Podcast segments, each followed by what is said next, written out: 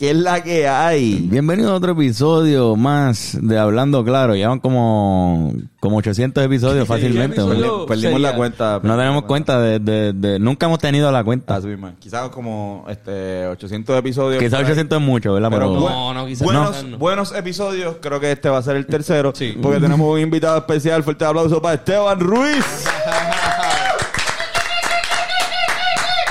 presión de 800. Tengo que hacer que este sea el top el- 3. Sí, cabrón. O el- Entre tú y Álvaro Díaz.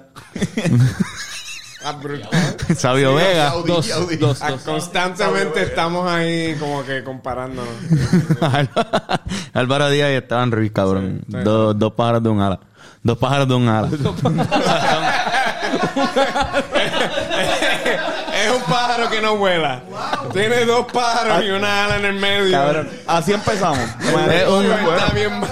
es un ala que no vuela, o sea, porque tiene dos pájaros. Fucking freak show de palomas. Puñeta, por eso cerraron el parque de palomas en San Juan, porque estaban saliendo esas palomas raras. Cabrón. Bueno, pues empezamos brutal. Esto está cabrón. Empezamos bien. Ya empezamos súper bien.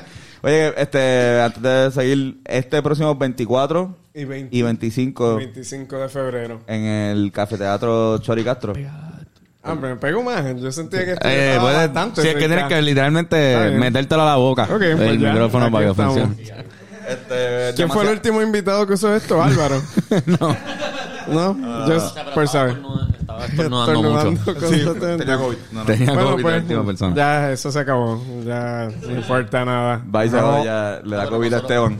Y nosotros desinfectamos todos los micrófonos después de cada episodio. Sí, Siempre- ustedes se ven siempre la- super sharp con eso.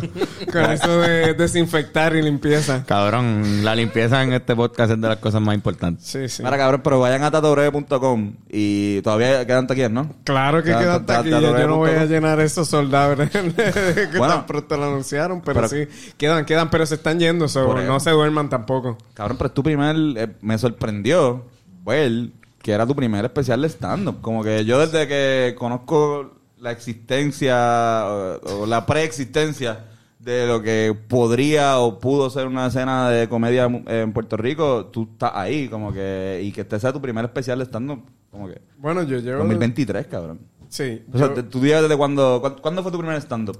Eh, a los 16 años. En Anda el, pa'l carajo. Sí, 2006, como en el 2006, 2007.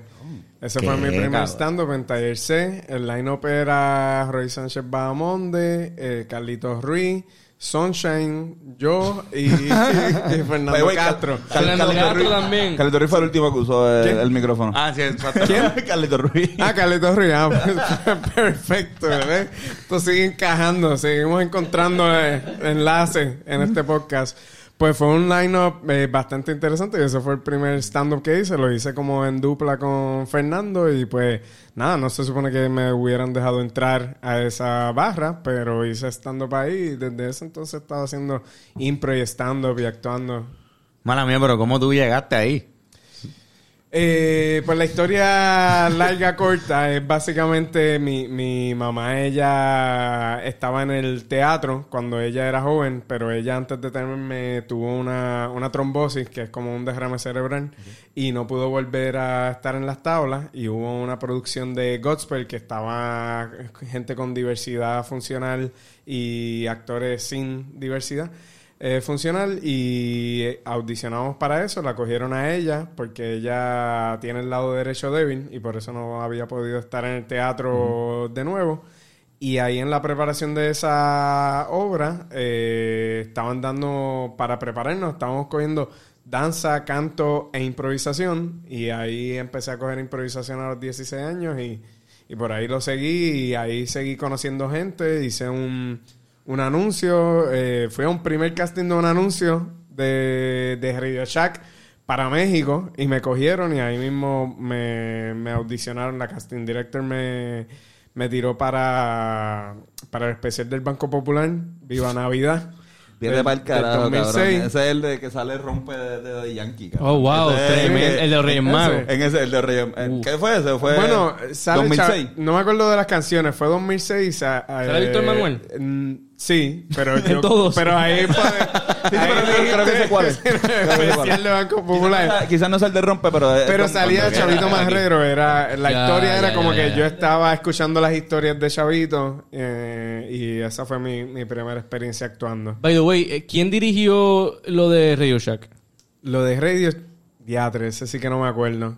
Ok. Ese no me acuerdo. Tal vez tú también estabas, era como una campaña de... Habían varias, habían varias Ah, spots. pues, cabrón. Habían varias spots. ¿Eso fue Marcos Urinaga? De casualidad. Eh, ¿Qué? No. Sí, sí. Para los que no saben. Yo creo que es, es posible que yo también estaba ahí.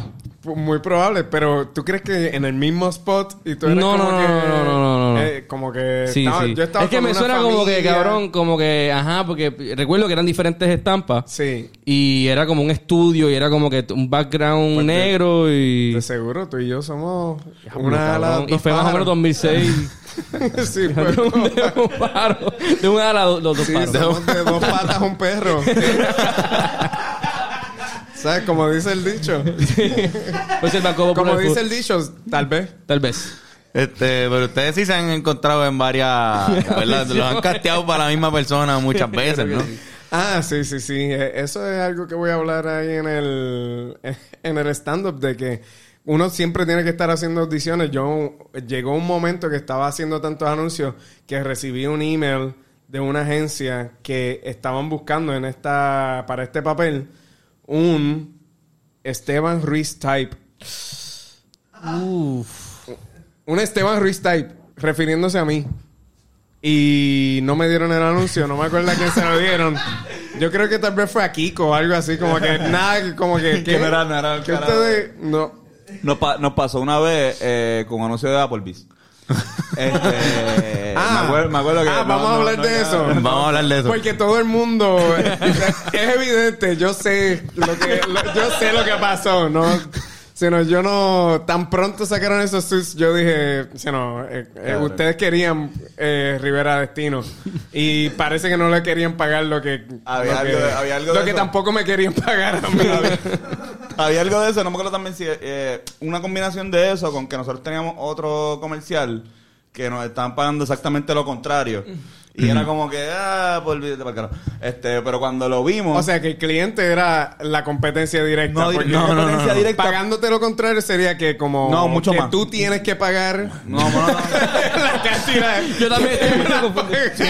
Nosotros pagamos por, eh, pagamos por un No, anuncio. es que en un anuncio nos iban a pagar esta cantidad y en la otra el contrario, si no es negativo, nosotros tenemos que pagar que pagar por salir ahí.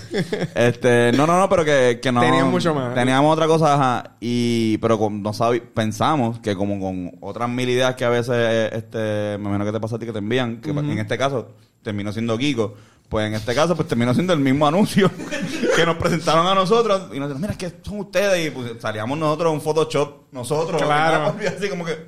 Sí, sí, y, sí, sí. y- pero fue el mismo. O sea, fue como que, y a diablo, cabrón, como que. ¿A ustedes no les llegaron, no les hicieron llegar ese... Una storyboard donde salieran ustedes. Ajá. Eh, yo creo que sí. Fíjate.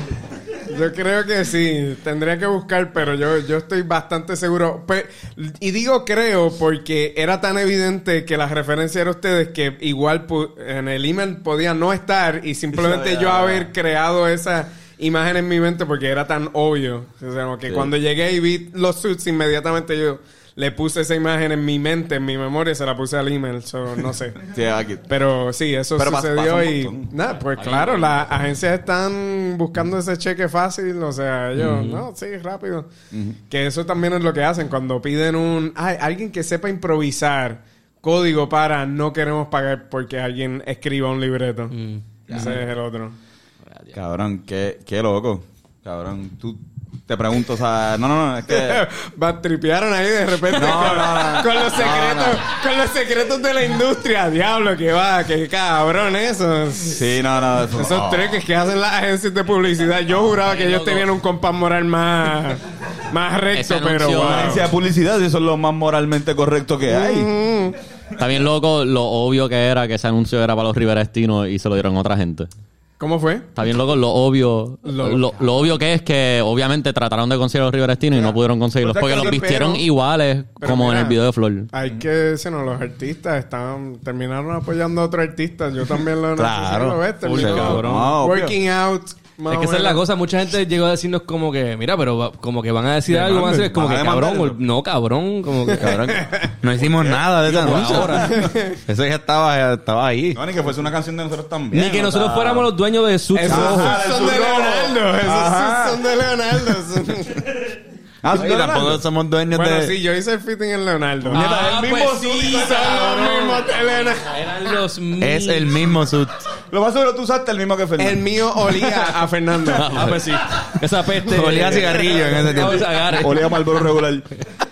Este, Cabrón, pues es el mismo suit. Wow, cabrón. Ese es el Ah, misterio. pues sí, de pues espérate, lo de demandar, vamos a enmendarlo. Terminar Leonardo de Haz Manhattan. un corte ahí. Por decir algo. Un corte ahí y seguimos hablando. No, pero eso, en verdad, a mí se me apareció en sueños ese anuncio. Muchas veces. Es que cada vez que lo veía estaba consciente yo, diablo, Oye, cabrón. güey, Israel vete". Lugo también, cabrón, que está ahí súper, súper Israel duro. está Somos- ahí, Jay-Z también. ¿no? Eh, somos el trío más raro para copiar a los Rivera Destino.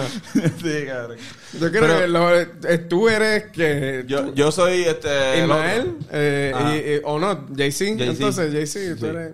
Tú eres. Por eso yo pienso que empezó con ustedes dos. Porque- en realidad, ellos hicieron como... Fernando sí mira, esto, esta gente es bien fácil de reemplazar. Uh, Tenemos a Esteban Ruiz. Mira, súper fácil. Mira, Esteban Ruiz, el próximo. Ok. Lo que sea. Aquí, um, ok, aquí se puso más tricky con Antonio. Aquí, diatre, ¿quién se parece Porque estos cabrones no son ni gordos ni flacos. Sea la madre, puñeta. Hay- bien poca gente. Este... Cabrón, yo te iba a preguntar antes de que se me olvide. Tú siempre, como que. te o sea, no siempre. Pero te considerabas una persona graciosa. En la escuela, antes de cualquier clase de improvisación, como que te, tienes un sentido del humor bien desarrollado desde antes, o fue como que. Sí, yo siempre he sido súper cómico. y lo demostró haciendo algo cómico. ¡Oh! No tenías que disectar lo que acabó de pasar. La gente lo vio. La gente lo vio. No, pero por contestar genuinamente tu pregunta, es mecanismo de defensa. Yo creo que todos nosotros veo. hemos tenido Ya- ya eso. veo, ya veo, ya veo. Eso en, en, sí, en high school, pues tenía eso. Y pues eh, el haber empezado a hacer stand-up impro a los 16 años, pues ya justo tenía como 11 y 12. Eh, que hasta eh, teníamos los shows de impro y pues se llenaban de chamaquitos de 16 años, 17 años y todos los demás estaban como que, what the fuck, ¿qué hacen todos estos chamacos aquí en este show de impro? panas- Y- panas tuyos. y eran panas, sí, panas míos que entraban, los dejaban pasar, no compraban ningún trago si, si no los dejaban y, y ya, y iban a los shows. So, sí, he tenido como ese funny bone Porque tiene, siempre. Lo digo porque en verdad lo que, o sea, siempre te he visto como una persona, exactamente como lo acabas de decir, como una persona que usa la comedia como mecanismo de defensa y como quizás como arma de, de Destrucción de masiva. destrucción masiva. No, No, como que, no, literalmente hablando, hablando de... Yo soy súper, eso suena súper como que yo estoy bulleando a todo el mundo ahí. No, no, no, pero tiene una, tu manera de... Hay, hay comediantes que, pues, cabrón, escriben. son- hay comediantes que no son graciosos, pero que escriben graciosos. Sí, no, hay gente que no, como que, diablo, es que no como, quiero- na- como naturalmente No, no. gracioso tú dices. Pero, ajá, por ejemplo, Jan Chan Chan, Yes. este, una persona que para mí escribe cabrón y que es, es un chiste súper bueno, pero no es una persona que está por ahí normalmente como que haciendo chistes. El alma de la fiesta, tú. Era como que quizás sí, yo no sé, no he ido a sus fiestas, pero, pero lo que yo percibía, en- especialmente que el ambiente entre comediantes, Sí. como que quizás que también eso es medio tóxico. Ah, los comediantes son raros en realidad. Hay todo tipo de comediantes. Yo creo que hay un montón de gente que siempre están como que mírenme a mí y siempre están haciendo chistes y queriendo hacer chistes. Claro. A mí, a mí es off-putting. Yo, cual- cualquier persona que está como tratando de hacer un beat conmigo en un lugar sino, social o algo así, es como que cabrón, de verdad, no. Sí, Eh, yo no. yo no soy la persona para que hagas esto como que prefiero hablar más genuino o se nos sacar como que conversación. So, eh, sí tengo ese la, la gente usualmente como que diablo Esteban es como medio serio mano", y como que me intimida que es rarísimo el, el que yo esté en la misma oración se nos me, Esteban me intimida es, es súper raro en una oración, pero aparentemente eh, lo hago. ¿Estás bien, Antonio? Puede ser, puede ser. Me están intimidando un poco. Me están intimidando un poco. Mira, pero Eh, entonces el impro, o sea, para mí, yo al, al principio, cuando nosotros hasta hacíamos stand-up en algún momento, nos, nos quitamos, tú siempre has estado. Pero, digo, digo, nos quitamos, yo me quité, Antonio ha hecho Yo, recientemente. yo, ajá, fallidos todos. Pero no significa que no le da. no, no, claro. Pero, cabrón, de, de un tiempo para acá, hace años, hace como 5 o 6 años, yo te identifico más porque has estado en, en el impro. Te enamoraste Claro. más del, del impro y decidiste... Bueno, ta- eh, la impro siempre lo he tenido, es lo más que he estudiado, es lo más que he practicado, con eso es eh, lo, lo más que he viajado también, o sea, yo he hecho impro en, en un montón de diferentes países y ciudades y eso también da un, un hecho, un aprecio a ese arte que tal vez con los otros pues... O sea, que has viajado con impro y no con el Con, stand-up. con stand-up eh, fuimos a, a Nueva York, a Miami, hicimos un pequeño tour con La Bendición, que ahí fuimos Kiko y Mike, fuimos para ese pequeño tour. También yo monté otro show en Nueva York eh, después de María, porque no había un carajo aquí, y pues monté un pequeño show allí en, en Nueva York. So, lo he hecho un poco, pero obviamente los públicos son, sino también son de la diáspora, que, que es como un truquito de... O sea, no, sigue siendo más o menos el mismo público de Puerto Rico, lo único que lo está haciendo en otra ciudad. Sin embargo, con la impro,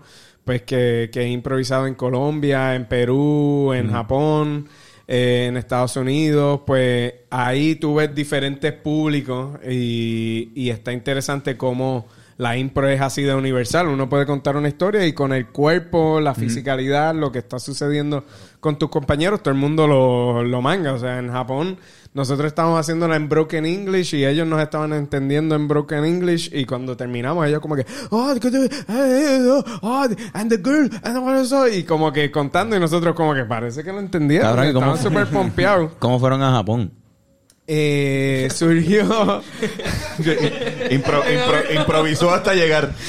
Llegamos poco a poco. No, eh, en, en el grupo, en el mundo de impro también hay muchos, muchas personas y directores, directoras que, que trabajan yendo a festivales, como que el circuito de festivales hay una, una conexión y un networking ahí y pues a través de otro amigo que eh, él es bueno, él es latino, pero a, a la mayoría del tiempo vivió en Boston, ahora mismo está en Florida, Will Luera. Pues él también nos conectó con, con una gente que estaba haciendo el, el Tokyo Impro Festival y, y fuimos allí. So, eso fue, básicamente nos estaban dirigiendo. No, una- no- nos recomendaron. Una Gente- conexión que tenían. Y lo- una conexión pa' Japón, y se dio la oportunidad. Nosotros compramos nuestros vuelos y el resto, pues, y teníamos también un, un amigo en, en Japón y pues nos, nos quedamos ahí, Airbnb en otros lugares y, y lo logramos. ¿sí, no?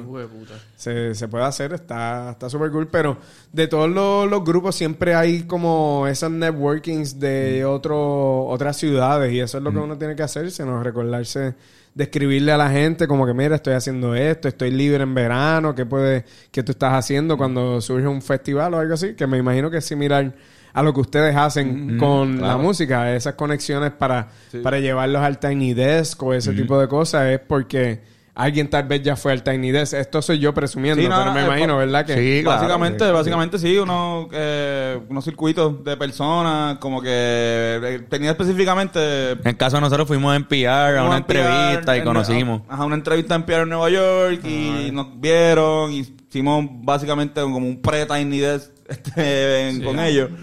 Y, y mierda así, pero literalmente quien nos llevó fue una persona que ya había ido al Tiny Desk. Como que básicamente sí es el, el, el mismo... o sea, el mismo tipo de networking. Este, y entonces en, dema- en demasiada información, ¿qué es lo que vamos a esperar? ¿El stand-up solamente o también hay como... es stand-up. Yo estoy haciendo stand-up nada más, no hay sketches, no hay impro, eh, ese no. Yo siempre he tenido esta cosa que por alguna razón a veces la gente quiere eh, algo en mi cara. eh, quieren como hablarme a veces durante el show y pues bueno, Va a ser un poco de crowd work. Puede ser que haya un poco de crowd work, lo voy a tratar de mantener en, un mínimo, tampoco me quiero desviar Sí, demasiado. a mí me encanta esa mierda. man. A mí, a mí genuinamente me encanta el crowdworking y sé que me, me consta, porque lo he tratado, que uno puede o irte bien hijo de puta o irte por una Sí, eh. en la cual no tienes regreso de vuelta a coger a la gente a tratar de volverla Sí. a llevar a tu libreto. Sí, sí, sí, e- Esa es la parte tricky. Ahí yo creo que con la impro es, es lo que utilizo para, pues, para poder...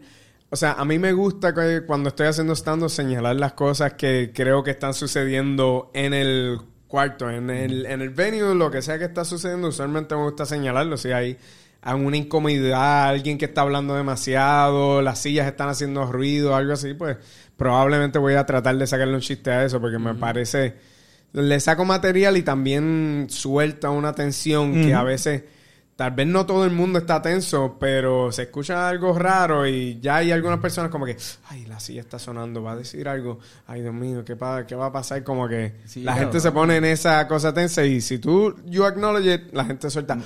Y se ve más como una conversación. Como que algo que yo leí una vez de, del stand-up comedy es que funcionaba, que la gente pensara que tú eres, que tú estás como diciendo chistes en un corillo, que fueras como un pana. Claro. Ah, este, este- sí, es que Esteban Ruiz me acuerda a este primo o a este pana que así, que hubiese dicho eso mismo. Y cuando tú acknowledge algo de que está pasando en el room, pues ellos dicen, pues no necesariamente es un libreto. Claro, eso no está O sea, escrito, La eso- persona está como que, mira, que, que evidentemente se acaba Ve- de veo el génesis de ese Ah. comentario ahí mismo, o sea, eso sucedió así. Sí, que en verdad en un, en un ambiente de club o de teatro funciona bien cabrón. Si lo estás grabando, quizás no tanto.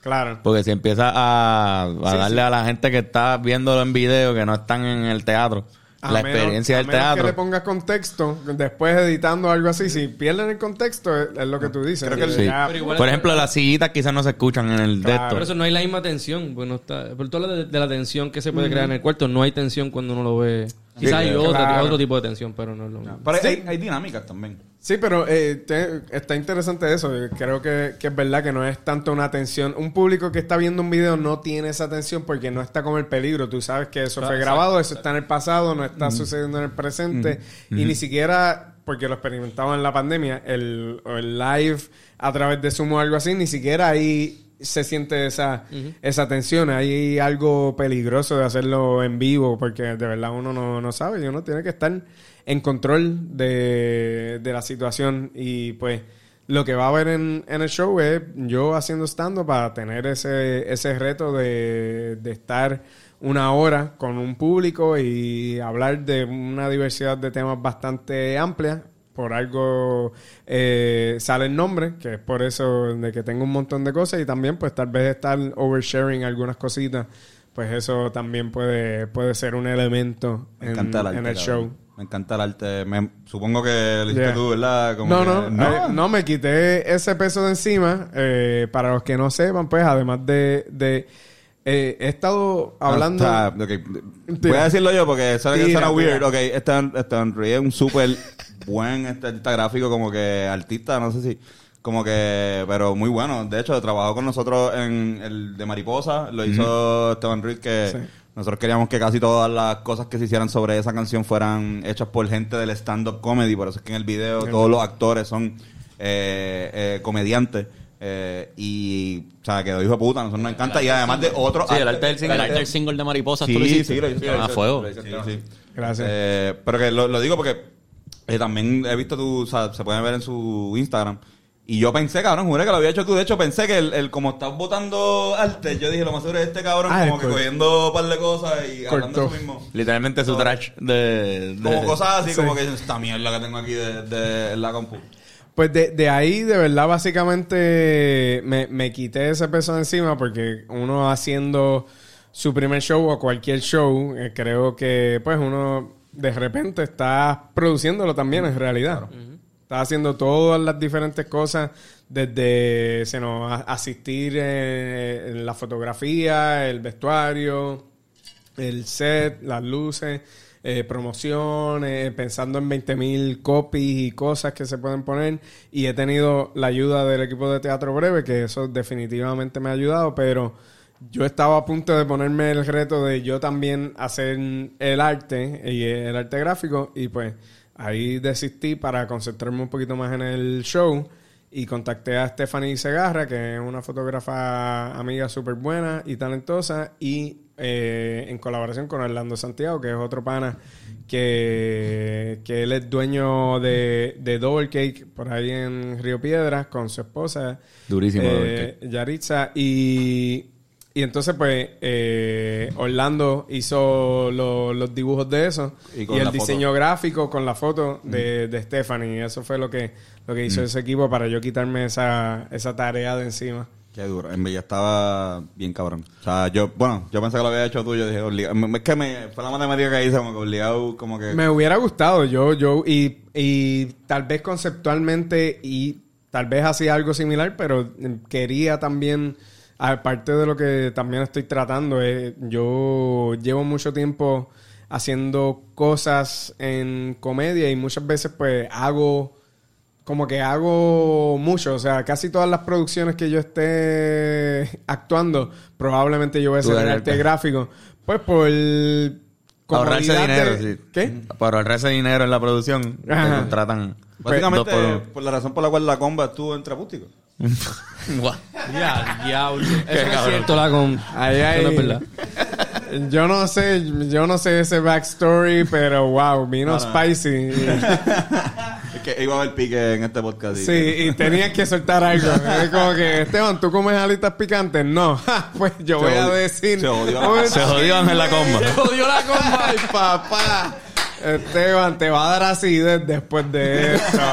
No, no, pero, pero, o Pero- sea, no- nosotros, cabrón, nosotros eh, somos una, unos artistas gráficos frustrados.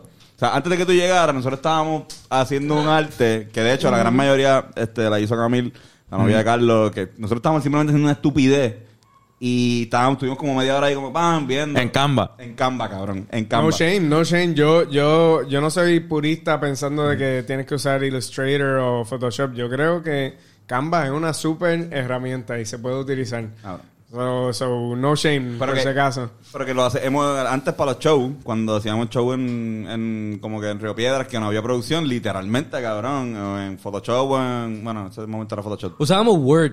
Sí, Word. pero- Word antes, Word pero- y un Photoshop pirateado. Ajá, eh, pero llegamos Word, al llegamos Photoshop, como que trabajamos, tú no es que tú no trabajas tanto, pero eh, Fernán es súper bueno, cabrón. Lo que pasa es que Fernán no trabaja de layers, pero visualmente sabe lo que quiere. Le dice, no, yo quiero eso así. ¿Tú no lo hacías en Paint? ¿Tú no, tú- Fernán hace cosas en Paint, cabrón. Ahí, Me quedaban Y más le quedaban bien. le Cabrón, quedaban pero bien. me quedaban bien. de- Lo que va- dan. después lo vemos. Eh, hay Pues cursos. relativamente, para una persona. Mira, que- el, el logo de los Rivera... Bueno, no, de eso no... ¿El qué? El primer logo de los Rivera. El primer era- logo, sí. Era, Pero cabrón. eso era Word. Eso era Word. creo que- Era, era una combinación de como que vamos a coger un buen font y vamos a hacerlo minimalista. Y Sí. ya, como que keep it simple y ya. Y, pero ya, eso ya digo- eso es mejor trabajo que Avatar, con, con- Con- usando sí, papyrus. Papyrus, O sea, o sea, ya, ya Papyrus. también. Qué loco, cabrón. ¿Lo cambiaron? Sí, no, lo cambiaron. Lo sí, cambiaron. ¿No es Papyrus en este...? Hicieron un nuevo modificado ajuste, ajuste. Avatar que tiene el pájaro ese en la A y El, En la ala. el- todavía está tecato, pero Cabrón. El mismo font que Green Tea también lo usaba. Este, bueno, para ver. lo Solo es que el Green- designer, Arizona véanlo. Green Tea. Mira, este, cabrón, pero tú como diseñador, ahora salió esta nueva herramienta, pienso yo, que es el AI.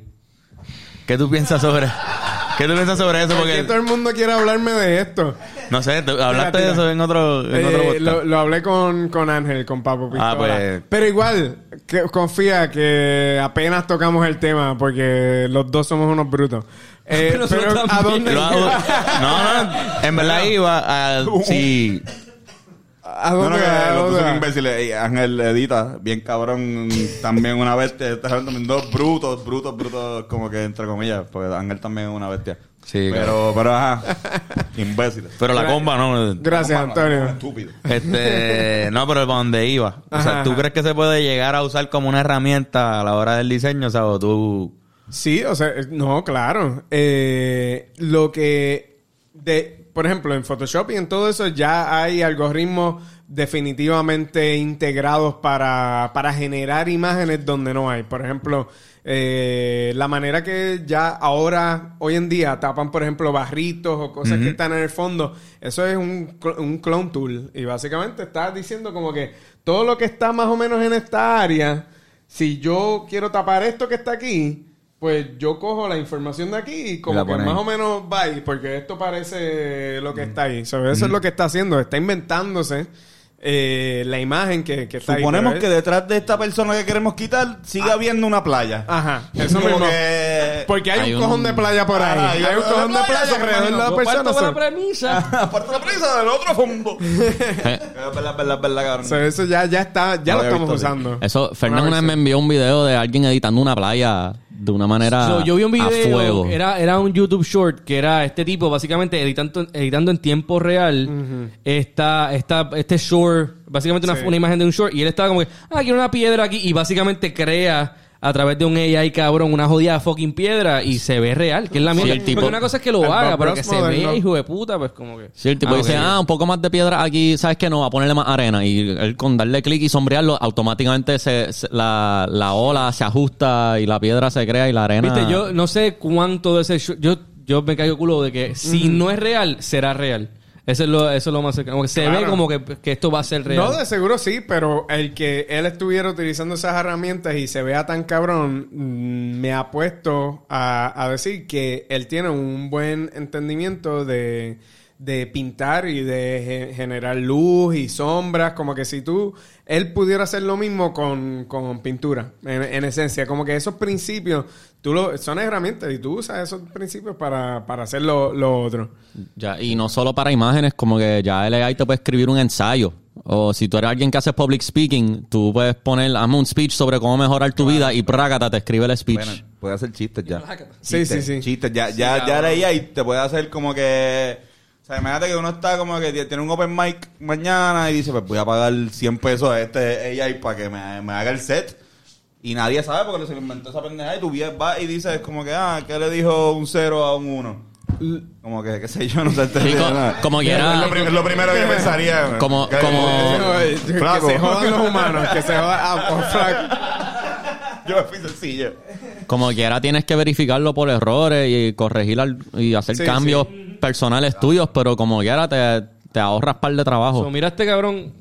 O sea, este Ah, es el tienes video. ahí- tienes ahí Este el es video. Este es el video. So, el tipo como que está ahí Soft pintando. Lo, les corrió. Lo- a Team Audio estamos enseñando el video básicamente de cómo el tipo está creando y una jodienda. Cogí el peor fucking momento, perdóname. No, no, no. Déjame más padre. Como que está ahí. Se lo envía a Irán para que, para que Se lo salga. voy a enviar. Ahí está cambiando. eh, la- No, no, no, perdón. Ponchalo, Irán. La gente piensa Ya, que ya tenemos esa tecnología. Increíble.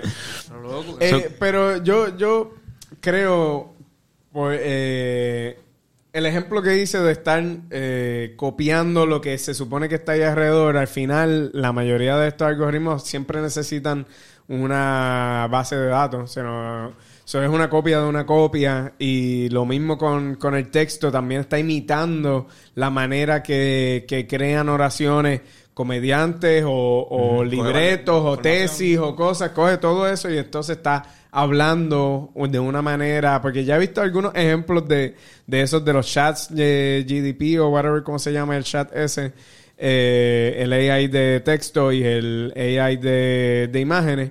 Que, por ejemplo, el AI de imágenes lo más que están haciendo es recreando cosas al estilo Blade Runner o Tron o whatever. Game of Sí, Thrones, eh, o, eh, o Game of Thrones o, o Final Fantasy o ese tipo de, de cosas, pero todo parece lo que hizo el artista de Final Fantasy, los cinematógrafos de Blade Runner, etcétera. So, eh, sí, está generando y conceptualizando algo, pero se, tú ves la referencia, tú ves la copia. Entonces, bueno, uno se hace la pregunta de creación. ¿Cuándo es- quién, ¿Quién de verdad tiene esa capacidad de crear? Claro, y, y todo lo que hacemos hasta cierto punto viene de información que ya sacamos. Como que bien, Claro. bien rara vez vas a... Viste, no sé si es, es posible que un artista haga algo de absolutamente nada, aunque parezca.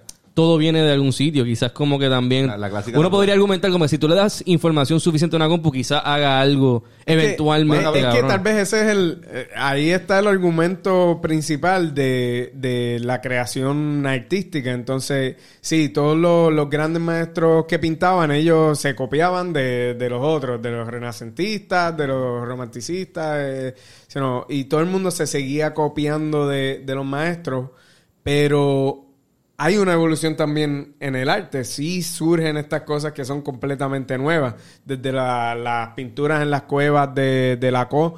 Y entonces, se nos, eso eran representaciones de lo que ellos estaban viendo, los bisontes y las cosas. Pero, pero poco a poco eso sigue como evolucionando. Y pues ahí está el argumento. ¿Es los que pintaron en las cuevas hicieron algo nuevo o no es nuevo porque estaba Claro. siendo representado de lo que ellos estaban experimentando? Nosotros hicimos, Esa es la... nosotros hicimos un bolero. Nosotros hicimos un bolero con una... O sea, nosotros cogimos una información de una canción que estaba pegada, que era de boté. Y cogimos otra información que nosotros teníamos, que era que sabíamos... Que escuchábamos boleros, que sabíamos, teníamos conocimiento de que ese ritmo existe y que se podía usar. Ajá. Y un día decimos así como que si sumamos esto más esto, y salió esto, y salió... O sea, o sea no, no, no es que es una super obra artística, pero salió bien. It's all about us. Nada, una, pero eh, eso es una manera de yo decir, como decir, eh, un AI pudo haber hecho eso.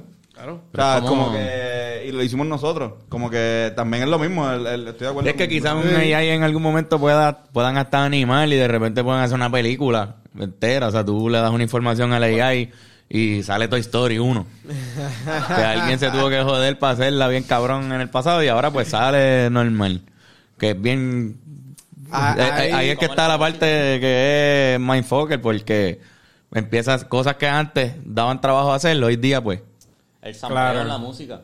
Bueno, al, al- al El final... sampleo en la música. todo para mí todo esto de, de eh, esta prisa de que la tecnología pueda seguir generando contenido al final lo más que me saca es que es obvio que es un interés capitalista de que tenemos que consumir más cosas más, más rápido. Rápido. todo el tiempo. Y es como que eh, los humanos ya están ya están lentos, ya no están generando suficientes eh, chistes estúpidos de unos y ceros, eh, Blade Runner things, pero necesitamos seguir haciendo esto y se inventan ese AI y al final es como que yo creo que el, va a haber una resistencia, sino desde eh, el péndulo está yendo a ese lado de consumir, consumir, consumir, generar contenido, contenido, contenido, contenido y va a llegar un tiempo que también eh, vamos a push back un poco a como que no, vamos a, a, a cogernos más tiempo en crear arte. en- Va, va a existir el arte Pero- gráfico artesanal. Va a ser como... Yo me siento como que, ah, mira, esto... Como que ahora con 3D printing... Mira, esto lo hizo una persona con Pero- madera. Como que, wow, esto lo, que, que, que ese arte lo hizo... Lo hizo una persona. Sí, sí, sí. Wow, qué brutal. Hay algo de eso bien cabrón. Se valoran. es- Quizá. Eso, el, el regreso del vinil es un poquito Ajá, eso. exactamente, No exacto. necesito al- toda la música en este tamaño. Puedo tener, pues quiero tener mi selección pequeña de estos viniles que yo. Sí, porque quizás quizás lo, lo que cambia es la relación con el arte. Como que entonces lo que lo que pasaría en el futuro es que se vuelve, es, cíclico, ¿entiendes? Como que volvería y pues tendría su valor de nuevo porque pues vino de las manos de un futuros hipsters. futuros futuros Pero quizás hipsters. también como que se vuelva artista gente que sabe darle la información específica a un AI para que salga de una manera específica. Como hay creatividad en eso, porque como que un ser humano tiene que decirle qué hacer al AI, aunque el AI lo hace. Igual como un DJ le da play a la canción, pero está escogiendo qué canción específica darle play en qué momento específico de la fiesta. Y estás leyendo el público, estás viendo qué- cuál es el vibe, qué es lo que debo poner, qué ritmos combinan con otros.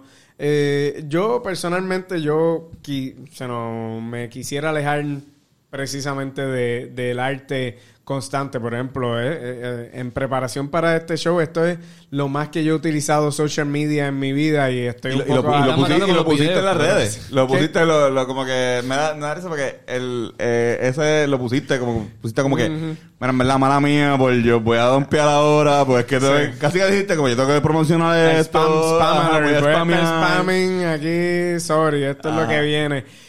Eh, pero yo quisiera no tener que hacer eso y coger más tiempo para, para crear arte más lento. En parte, pues tal vez esa es parte de la contestación de por qué ahora hacer el stand-up. Es como que, pues, pues ya, suficiente, no quiero...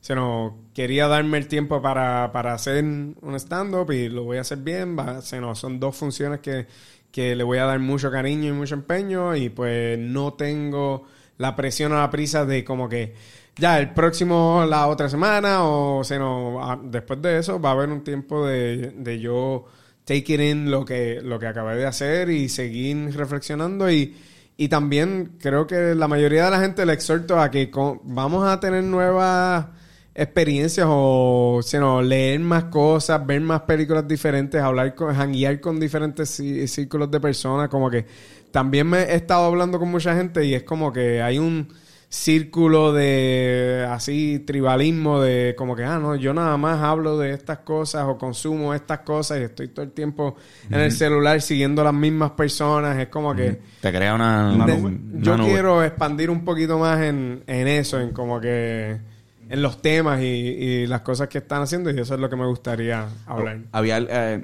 cabrón, es que en verdad, tener una vez. Tú hiciste una vez algo, no sé hace cuánto tiempo, que te fuiste a hacer stand-up en sitios random.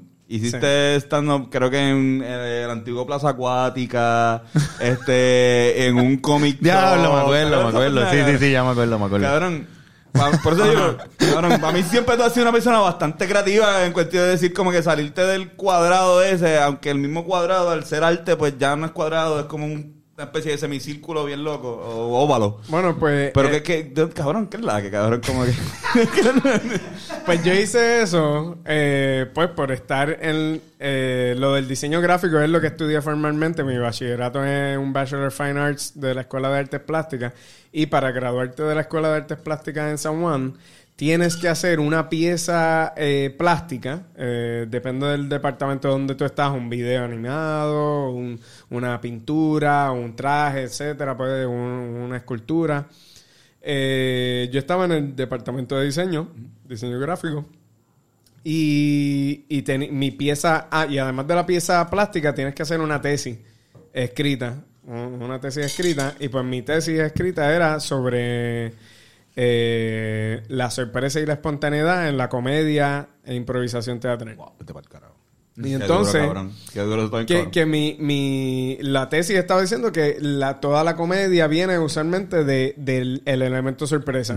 Si no tienes sorpresa, no, no hay comedia. Usualmente eso es lo que genera comedia y hay diferentes maneras de esconderlo, sino, eh, eh, pero eso es lo que hace un setup y un punchline. Punchline usualmente está cambiando las expectativas de lo que tú crees. Ah, él va a decir este chiste. No. No, eh, lo- y el buen ejemplo que dijiste, como que qué diría un chiste de un robot como que de unos y ceros, que es el lenguaje binario, eh, pues que, que es flaco el otro. Pues Pensaste que iba a ir por ahí. y entonces, ah, pues va a decir algo medio electrónico o algo así. No, está diciendo algo de los cuerpos. El 1 y el 0 no, no tienen cuerpo. Eh, sorpresa. Entonces, pues, pues esa fue la parte escrita. Y entonces lo que yo quería hacer para tripearme a todo- todos los artistas que en unas pajas mentales crazy de performance o de piezas raras y eso, yo dije, bueno, pues, pues yo voy a hacer un chiste. Y, ah, pero ¿cómo lo vas a justificar? Es un performance. Un perform- Es un performance. Yo. Y, y yo estoy haciendo una conversación sobre eh, los temas que estoy diciendo en, en el contexto de la planificación urbana, de los lugares donde yo lo voy a decir. Entonces estaba ahí como queriendo, pues, eh, ahora que lo pienso es como medio smartass, pero, pero me gradué y le, y le- y le gustó. sea, no, Yo me pensaba- aprobaron, gracias. Yo pensaba que lo estaba haciendo porque yo decía, "Ya, este cabrón se le ocurrió. Y Bueno, se te ocurrió, bueno, pero se me que, ocurrió. pero, no, No fue un Tony. no, no, yo, yo sé, pero que no, que estaba haciendo, estaba dando de graduarse. Ah, bueno. Esa fue la motivación. Sí, hubo una motivación eh, clara y era graduarme y tripearme a, a los artistas. Eh, pero nada, eso fue lo que hice y escogí los diferentes lugares. Hice uno en un food truck, hice en el en, en las ruinas de Plaza Acuática, en un redondel en el expreso, eh, en la playa, en una parada de guagua. Mi favorito era el del cómic. El de, en- en Ah, un- eh, eh, Metro Comics, Metro, al no, frente al no me acuerdo qué chiste hiciste de Superman que Capitolio. yo me, me amaba ese chiste. Yo decía, cabrón, me encojonaba. ¿Sabes? Cuando un chiste está tan cabrón que te encojona que no se te haya ocurrido a ti. O que, o sea, que dices, "Ya, eso está bien, que, está bien, hijo de puta. Como que no puedo creer que esa es la primera vez que. Eso que- está en YouTube, si lo quieren poner Sí, sí, ahí, sí, en YouTube. pues lo, lo, lo ponen. ¿Cómo, cómo se No consigue si en me YouTube? arrepiento.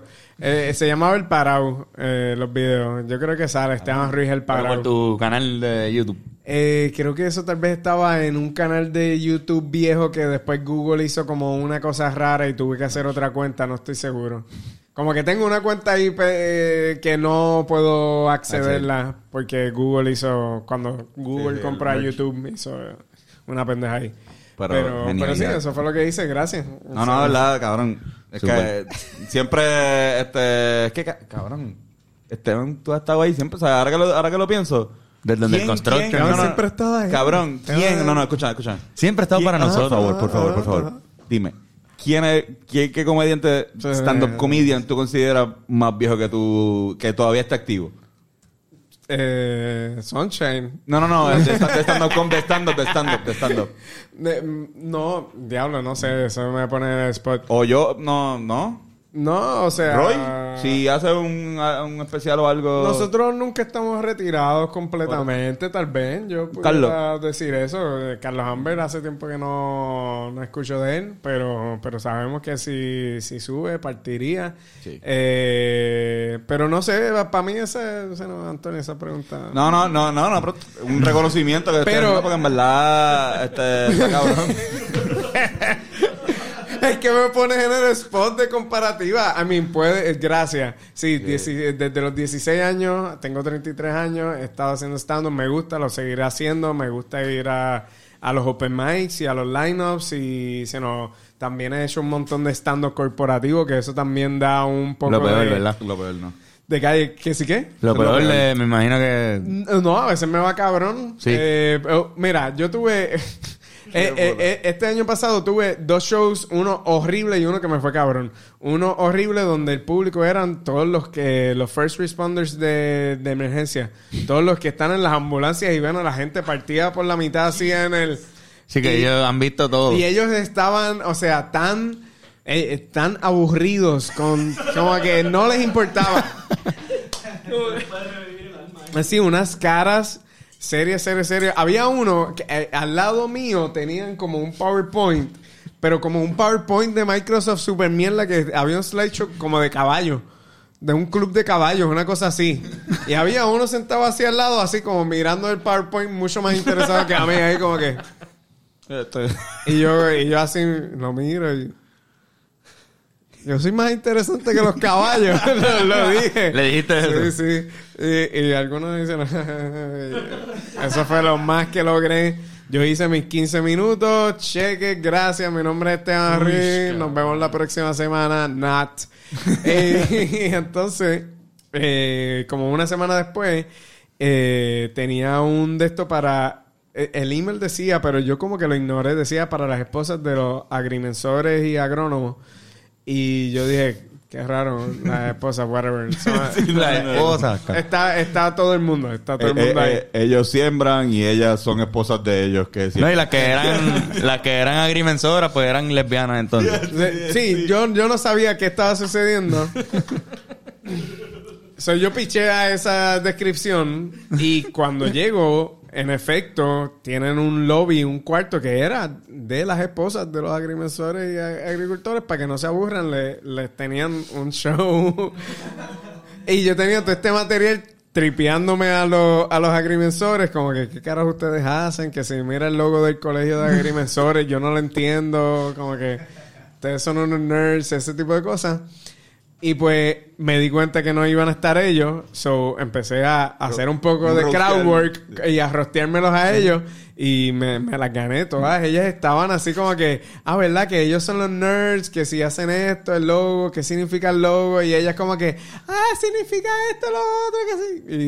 Y yo tripeándome a, los- a los esposos nerds y es como que todos... Tuviste un bonding con todas las esposas Sí. de los... Y empecé a hacer chistes de Marcia, así ella, sí, me encanta Marcia. eh, y Tacho me fue, de verdad me fue brutal. Ellas estaban súper encantadas, yo también, yo estaba como que súper lucido, como que, ah, dime tú, ah, Te pagaron por 15 minutos y estuviste una hora y Tacho. media ahí. Yo, yo lo entendí, no, de verdad creo que me fui un poquito over, como unos 5 minutos. Estuve como 20 minutos ahí, como que, dale, gracias, nos vemos. Tacho. Y de verdad estaba lleno, o sea, público lleno y todas Lo disfrutaron. Que so- sí, que so, combina. para que vean. Es un reto, en verdad, es un Que reto. cabrón, que si combinas este, lo que hiciste eh, para graduarte, con eso podrías hacer un especial todos los años al lado de la convención de agrimensores. Ahí, como que, mira, pues la esposa de Esteban Ruiz, aquí va a estar. Hay un concepto, hay un concepto ahí, hay un concepto. Voy a poner los notes. Bueno, pues cabrón, durísimo. Yes. Este, no se olviden de ir a, en, en PR Ticket. Teatrobreve.com. Teatro- Ahí está la te- cartelera. teatrobreve.com. Pueden ver todos los otros eventos de Teatro Breve y pueden conseguir los boletos. Durísimo. Cabrones, ok. El Chori Castro, si no has ido al Chori Castro, es uno de los sitios más eh, bonitos para, como que más especiales que hay, hasta en la estética, como está hecho, o sea, como, como, como está decorado. Y de verdad, vayan. Es el mejor date que ustedes pueden tener, es un show de comedia. O sea, yo lo digo porque yo he tenido eh, múltiples dates. Tú me acuerdo que tuve uno en Impro al Cubo. Wow. Que me fue cabrón. O sea, eh, Wow. terminé ganando. Yo como, ay, yo no sabía que tú yo. Sí, claro, no. Impro al Cubo, Sí, me- sí, tú te Bowl. sensible, Ajá. cultured, ahí como que, papi, No, yo te no, llevo a ver cosas y- de arte. Cabrón, no, y, y con, eh, con o sea, la, eh, la Beckett, que, o sea, que tú subías, Sí, y no sé, no, entra sí. por hasta aquí y sube por acá, y cabrón, está bien Genial. cabrón, so vayan, este, si tienes como que ahora que estamos en San Valentín, si la cagaste en San Valentín, te recomiendo que le compres.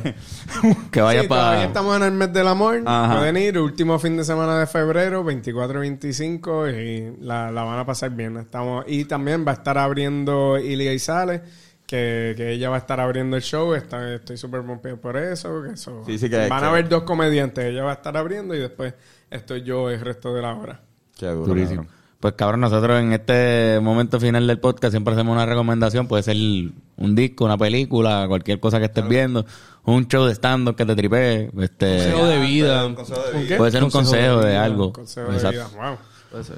Eh, eh. Este, yo estoy tratando de pensar porque no tengo No, no, pues puede ser una película que estés viendo, una serie que, te, que estés jugando, o sea, re- una recomendación. Lo que pasa es que lo dejamos bien amplio. Eh, No sé, sí. si, si- si quieres podemos empezar nosotros Tira, tira, tira. Eh, vi la película de Elvis. De Crespo. Elvis Crespo. El, el bizcocho. Este. Vi la película de Elvis. Y es un revolú. Es un fucking revolú. Pero la historia de Elvis. Lo escribieron como siete personas. De verdad. Sí, mira los créditos de escritura y es como que Baz Luhrmann y otro tipo, Baz Luhrmann y otro tipo, Baz Luhrmann, Baz Luhrmann y otro tipo, un montón de gente. Ok. Pues a mí no me, a mí yo vi Great Gatsby, que creo que también es de él, y no me, no me tripió el estilo, pero para nada, pero para nada, cabrón. Y de repente entrando a esta película dije, pues lo más seguro va a ser, lo- es casi lo mismo en términos de la estética y la, la edición y, y es medio, está all over the place, pero eso también lo hace interesante, así que en verdad es una buena historia, las actuaciones están muy buenas, así que lo recomiendo, la película de Elvis está en HBO. Duro. Yo nunca me había sentado a ver el, el on Parts Unknown de Anthony ah, de Bourdain. Anthony Bourdain. Esa pendeja está demasiado de cabrón. Obviamente saber que ya no está, pues lo ves con otra con otra cabeza, pero les recomiendo que lo vean. Está en, en YouTube. Lo he encontrado casi todos los episodios. Y después pudieron ver Roadrunner, que es el documental de Anthony Bourdain, que también Ah, pues eso no, está- lo, no he llegado. De hecho, nunca había visto ni siquiera un episodio entero de algo de él hablando así. Había visto clips, Ah, pero Él había súper venido cabrón. para acá, yo creo. Él comió Sí, una, sí, una cabrón. Mano, él fue para Casa piñones. Vieja. Para allá, para, para Cialito, el sitio que yo les digo de, ¿De de verdad? los... ¿Él fue para allá? Hay una foto ahí de él, de él comiendo allí. O sea, súper hijo de puta. fue para Piñones también, si no me equivoco. Sí, sí, sí, way, esa es mi recomendación. Fui a Legit. Piñones este sábado. Piñones. cabrón, vayan a Piñones. Vayan, este... Eh, Basitalega es mi playa favorita. Si quieren ir para la playa un buen sábado, pues este, vayan para allá y pongan su sillita Brutal. y dense un buen moto ahí frente al mar. Benco. Eh, Rihanna hizo el halftime show del Super Bowl. Existe un remix de la canción Bitch Better Have My Money de Korn, la banda Korn. Tiene un remix. Eh, ellos dejaron los vocales de Rihanna, no los quitaron, pero todo el instrumental es Korn. So es metal, pero con el audio original de Rihanna cantando Bitch Better Have My Money. Está súper increíble, cabrón. Está en el YouTube oficial de Korn. ¡Wow! Korn con K, corillo. Korn con K, la banda Korn. Maíz. Toda la gente buscando corn con C. Con C. Full. Esta imagen de Rihanna con esta mazorca está medio No extraña. sale. Bueno, pues Corillo. Pues no sé, de, de sugerencia, por decir algo, estoy viendo The Last of Us. Uf. Sí. Está bien duro, de verdad. Si no necesitan haber jugado el videojuego para, para disfrutar esa, esa serie, está es, es escrita y dirigida por otro, por Craig Mason, que me fascinó. El otro show que hizo, Chernobyl. Chernobyl, Chernobyl. Sí. Esos dos, yo digo, es como que top de TV. Sí, Ahora cabrón. mismo eso está demasiado cabrón. Una So, si película, quieren ver televisión... una Cada- película que- cada episodio es una película. Exacto, como una, como un, como una película este, dividida sí. en partes. Como que. Sí, sí, sí. Ya esas son las series hoy día, en verdad. así es el juego, imagínate. No, Pero pero, exacto. pero hay algo con cómo lo está escribiendo, porque Chernobyl tiene. eh, No es tan fluido los cinco episodios, como que exploran diferentes cosas de, de, de ese, de esa tragedia de, de Chernobyl. Entonces, está interesante la estructura y lo de Last of Us también, como que estoy viendo cómo hay una estructura diferente de que. Porque a mí no me, ya, ya a mí no me gustan los hour long dramas porque es que est- están estirando mucho el chicle por, por el streaming Sí, y por lo que hemos claro. hablado del contenido. Pero esto, lo- el- la hora que están utilizando está súper buena y está. ¿Y tú llegaste a jugar el juego? Eh, lo jugué, me, me partieron ahí como a mitad de. Se nos más o menos. eh, en el episodio 4 con el con un corillo de un Resistance que, que hay por ahí. No, no lo pude No terminar. seguiste. Pero lo bajé a Easy ahora para tratar de seguir jugándolo. Pero el juego está cabrón. Está cabrón. Y el segundo juego está bien cabrón. O sea, que se supone que me imagino que habrá un segundo Sí, season eso- de esa parte que está bien cabrón. O sea, Así ya que, saben, Last of Us y Chernobyl pueden ver esas dos series que están súper en la madre. Bien. Y nosotros, ¿Dónde, dónde, hasta- ¿Dónde podemos conseguir los, a nosotros en las redes? Pero primero esto. Pues handle en redes donde estoy hablando solamente de mi show de stand-up hasta febrero. Pueden seguirme en Instagram at Steven underscore Rice como arroz con R-E-I-C-E. ¿Por qué trato de deletrearlo ahora? no era necesario. Busquen Esteban Ruiz, Steven Rice y va a salir. a mí como guitarrazo. A mí como Antonio Sanfeus. Ben Core the Thinker. Y a mí como Carlos Figan. Y nosotros nos despedimos hasta la semana que Gracias, viene. Esteban. Aquí ahora está en tu casa. Gracias, Corillo. Besito y besito. Hasta luego. Eh, Hasta luego. Hasta luego, loco. Pues nos tiramos.